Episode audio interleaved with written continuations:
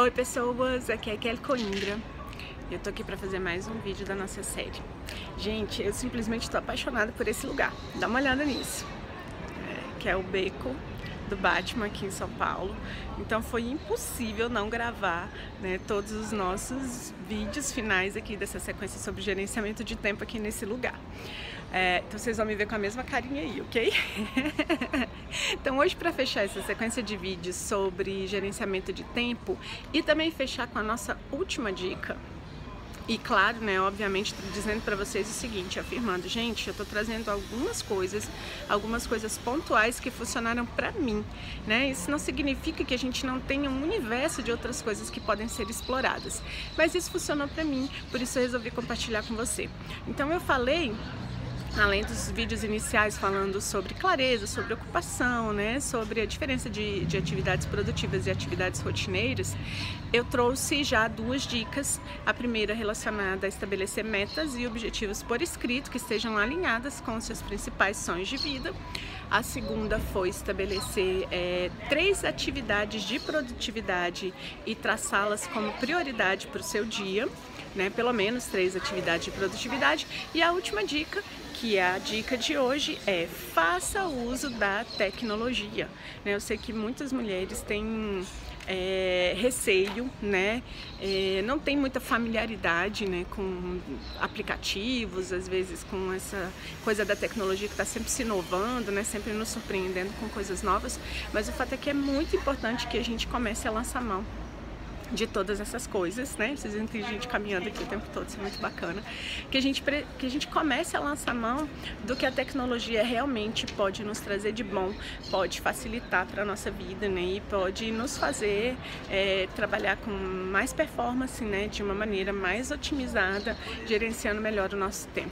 Então, assim, existem vários aplicativos hoje em dia, né, que trabalham em diferentes vertentes, aplicativos mais profissionais, aplicativos mais simples, que vão desde lista de tarefas até agenda, como aplicativos mais complexos, onde você consegue colocar nele todo um planejamento, você consegue colocar projetos, você consegue trazer é, é, organização pessoal também para dentro desses aplicativos e a partir de projetos também profissionais. Então tem aplicativos hoje em dia que você consegue trabalhar tanto projetos pessoais quanto profissionais, acompanhar tudo num único lugar e estabelecer ali as atividades que você precisa fazer, acompanhar a execução dessas ações, acompanhar a execução dessas atividades, que é algo essencial para a pessoa que realmente quer realizar seus objetivos, né, e que está efetivamente comprometido com isso, em utilizar melhor o seu tempo.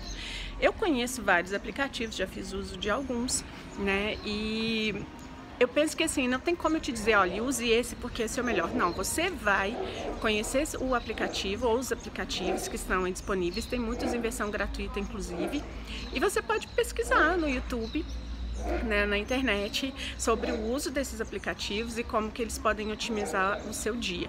Eu particularmente gosto muito do Evernote, né? Ele, eu consigo colocar nele tudo, ele, ele faz uma uma, como é que eu posso colocar? Uma ligação com a agenda do Google, né? Então ali eu consigo monitorar todas as atividades, né? Todos os meus agendamentos, agendamentos. Isso facilita muito a minha vida, já que eu trabalho com reuniões, com sessões e também com, com projetos, né? De, de palestras, enfim, essas coisas todas. Então isso, isso me auxilia muito.